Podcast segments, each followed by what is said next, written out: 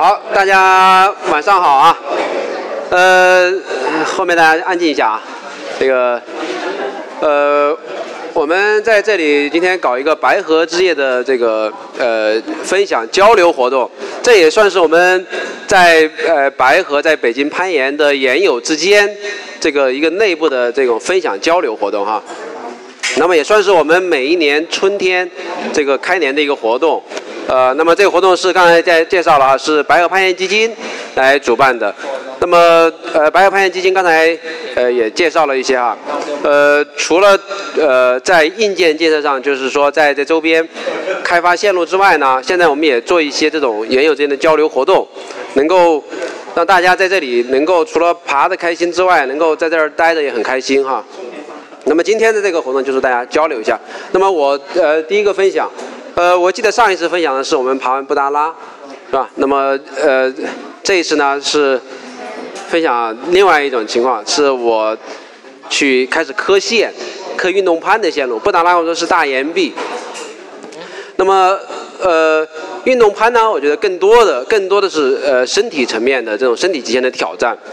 呃，我以前呢几乎都没有怎么磕过线，就运动攀的线路没有太去磕过线。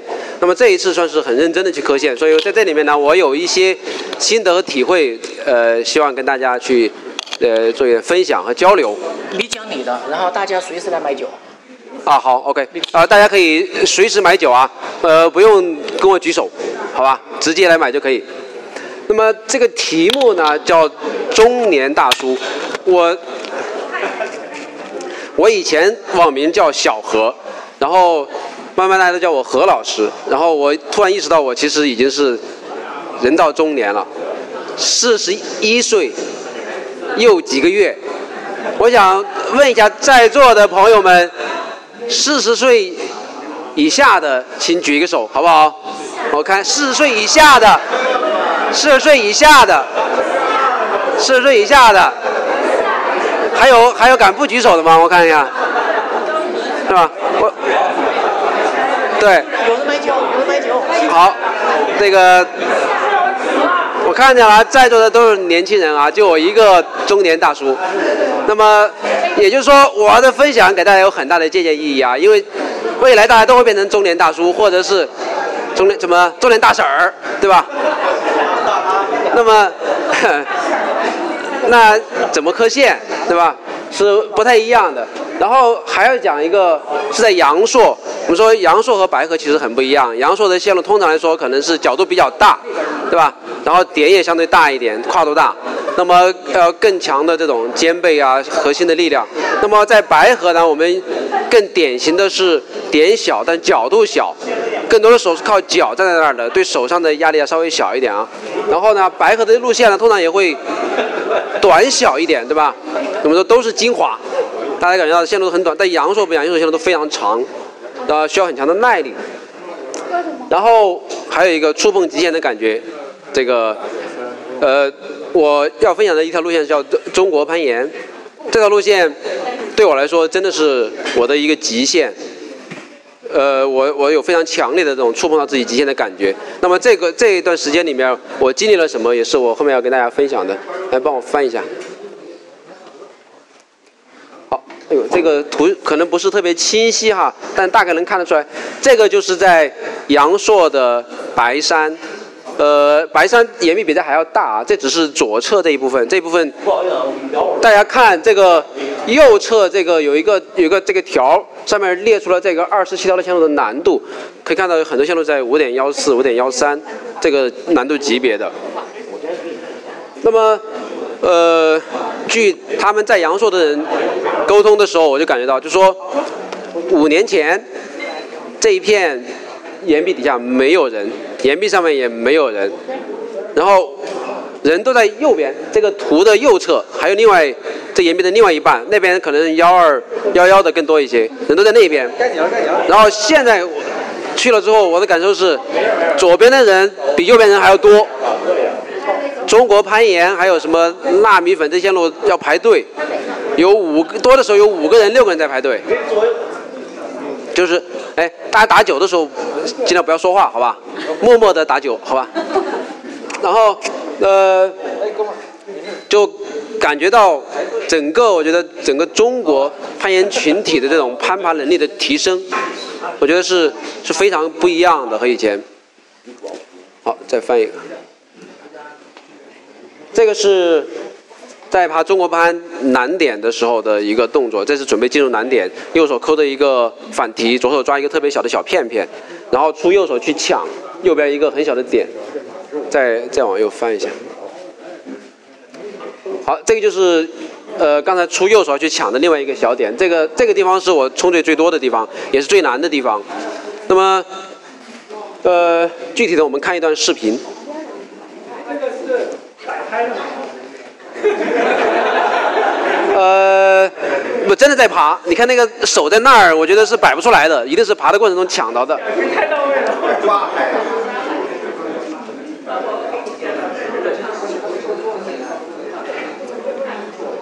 好，有一段视频，大家看一下啊。大家大家都太内行了啊，都全给看穿了。好，回到刚才那个画面哈，呃。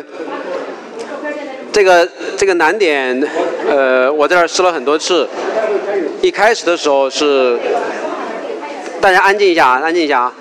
一开始根本就抓不住那些点，根本就抓不住，其实非常绝望的。然后花了很久才分完，分完这个难点。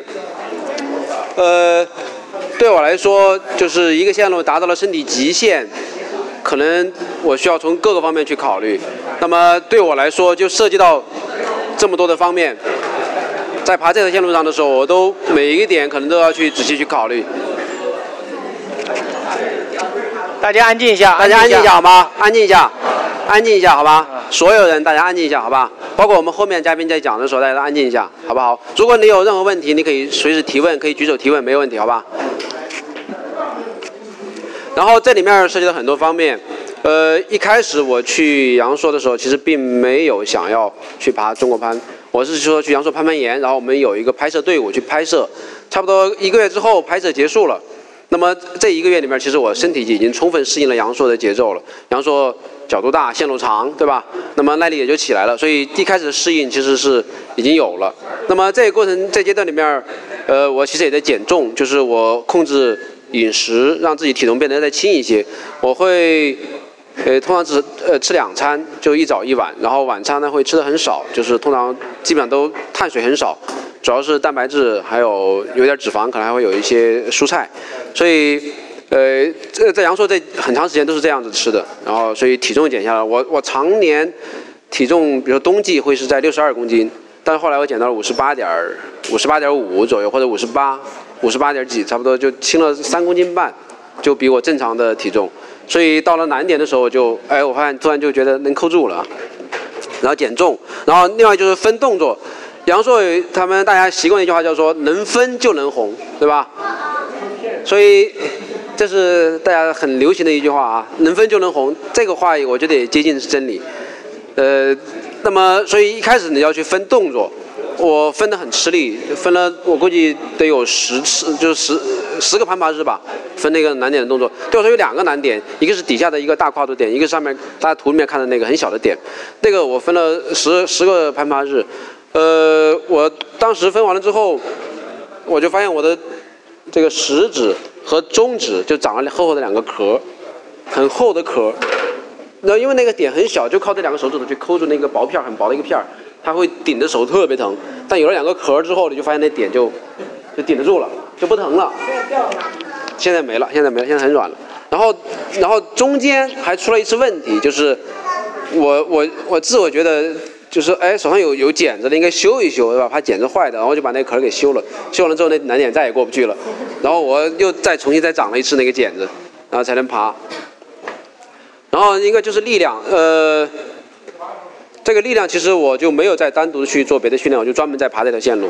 然后爬的过程中，其实力量在在增加，包括手指的力量在增加。那么耐力，耐力也是，就是爬的爬的爬多了，这耐力就出来了。但另外一个，我觉得是是是是策略，或者说你的技巧在提升，你爬的时候没有那么费力了。这两个结合起来的，是一定是结合起来的。呃。再说到这个达到身体极限的这个一个过程哈，那么这里面其实我遇到了很多别的问题，比如说伤痛。去爬之前，我其实都是有有有伤痛的，我常年会有一个呃手指的伤，比如我的中指指关节会会肿，然后一爬难的线都会肿，一抱石就会肿，所以我这么多年很多年也没有去磕什么男线，然后我在家训练或者在抱石馆训练，一抱完石我这个手指就会肿。然后肿呢，通常可能是会里面有积液、有渗出，然后就弯不过来，然后会疼。那么在这边也同样有这个问题。我我的办法就是尽可能多休息。我的节奏是爬一休二，就爬一天休息两天。然后我后来一问其他人，不管爬中班还是爬连线的，都是爬三休一、爬四休一，或者连爬十天。然后就只有我一个人是爬一休二，甚至。其他的可能都不是中年大叔你修二的演员是不是更累？呃，心累，心累。稍微我会呃爬休息的更多，多休息。然后呃这是有伤痛，然后除了手指外，手腕也有伤。然后那么除了这个的话，我会会有一些这种呃措施，比如说我会缠胶布，所以我每次爬都在缠胶布。我看其他人也有缠的，但很少，只有我每次爬都要缠，缠手腕然后甚至还刚开始就是脚踝扭的，还缠脚踝，就是一看就是一个，就是伤员，一个受伤的人来爬，呃，这是护具。然后到后期，呃，想要红线的时候，我会吃药，就手指不是爬完会肿嘛，然后会疼，然后就吃消炎镇痛的药，休息日就吃药，上药，然后。然后呢，然后就是呃去调试，就是身体的各个部位，就是可能会必须去去找按摩、推油什么的。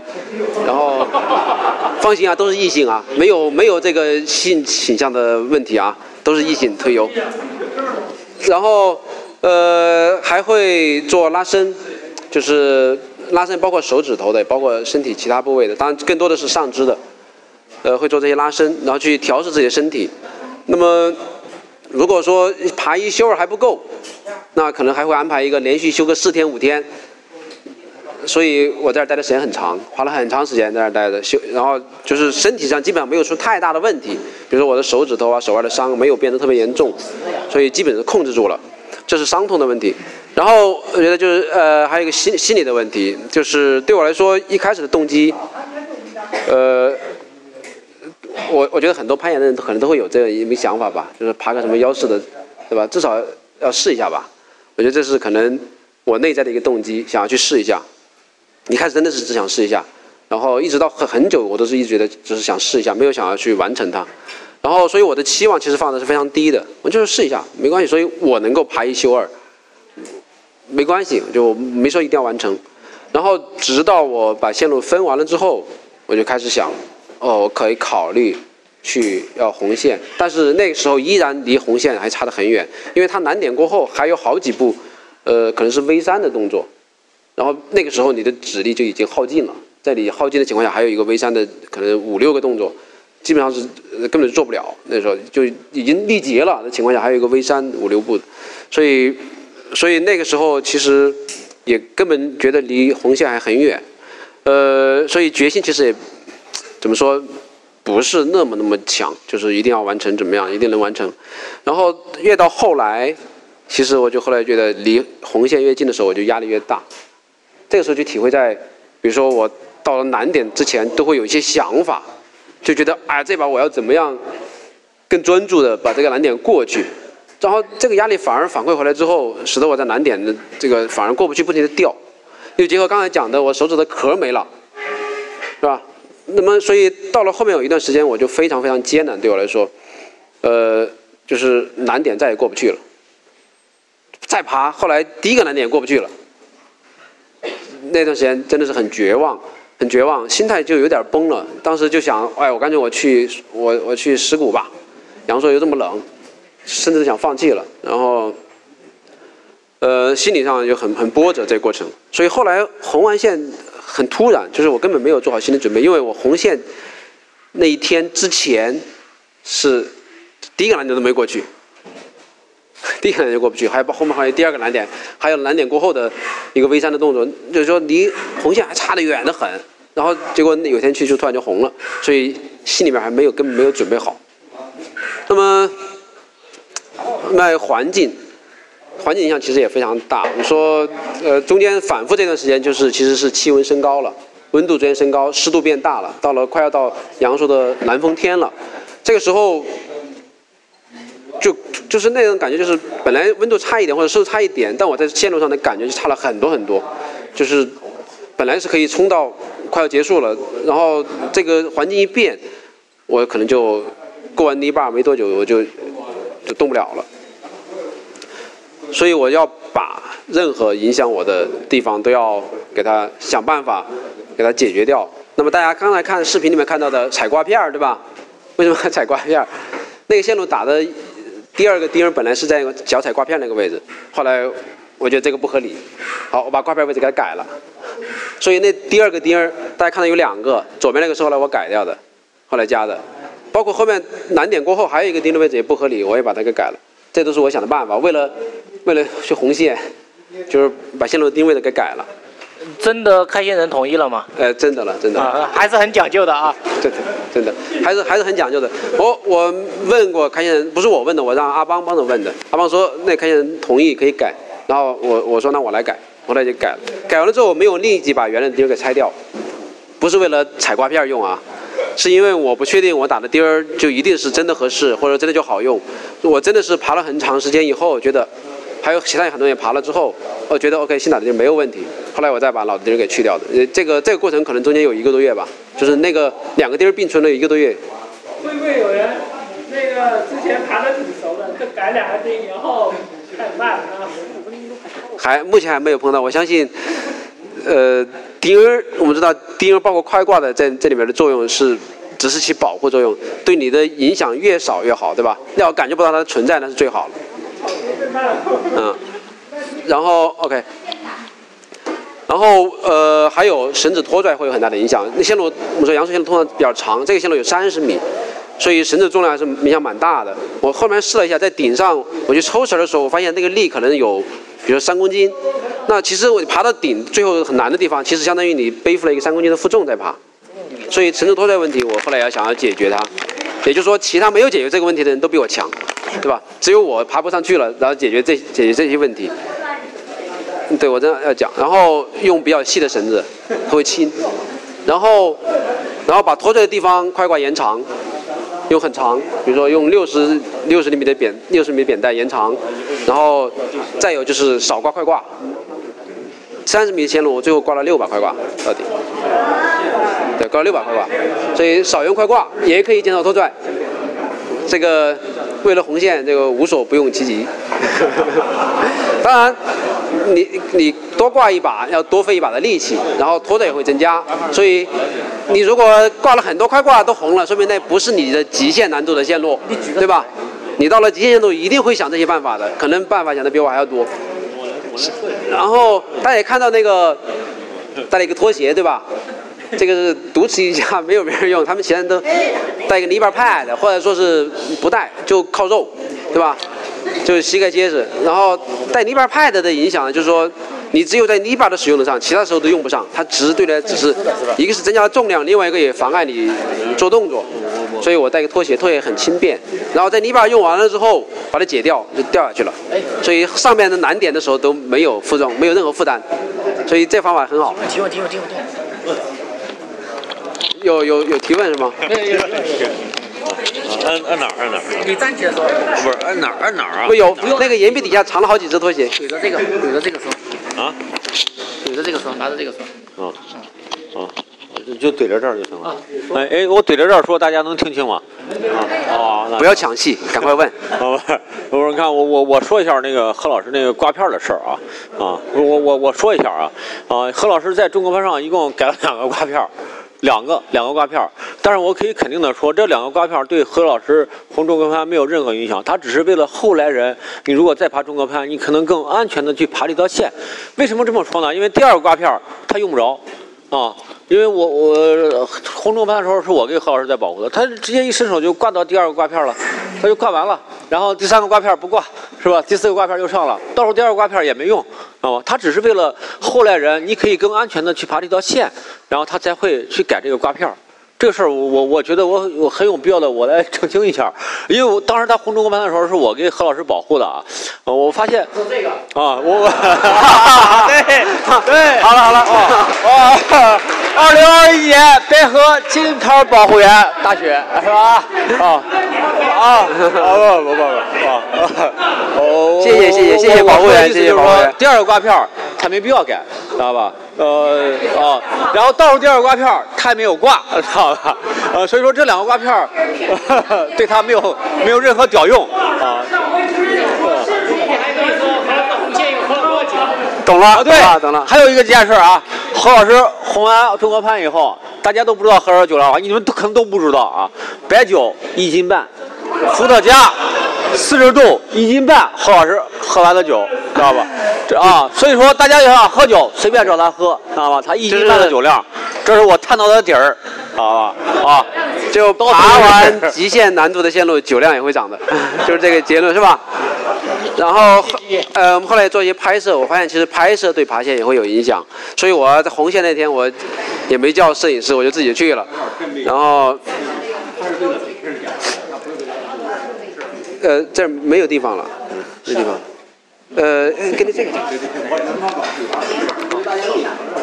好，然后呃，这是我在爬呃中国攀岩碰到的这些这些问题。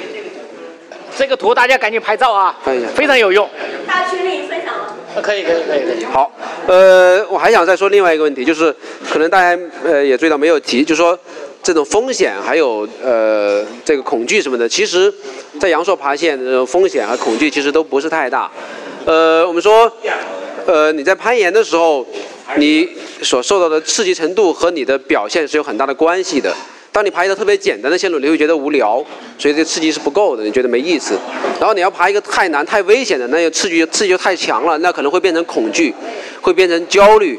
那么我们说运动攀的好处就是，你爬到非常难、爬到你极接近你的极限线路的时候，它可能会处于我们看到的压力区这条线这个位置，你既会很兴奋，又会很有压力，但是呢不会让你陷入恐慌，所以大家会觉得去磕线非常有意思，就在这里。OK，好，再换一个。这理科男就是不一样啊，都是用图表来做的。好，然后我再要说一点，这个是为了给大家打气加油的。在爬中国班之前，我爬过的五点幺三线路就列在这面了。我只爬过，只完成过，呃，只完成过四条幺三的路线，老外没爬吗？没有完成，爬过没有完成，就是二零二零一零年，然后去阳朔爬过一个金昌利幺三 B，也就是说那是我爬过之前最难的线路了，是十年前了。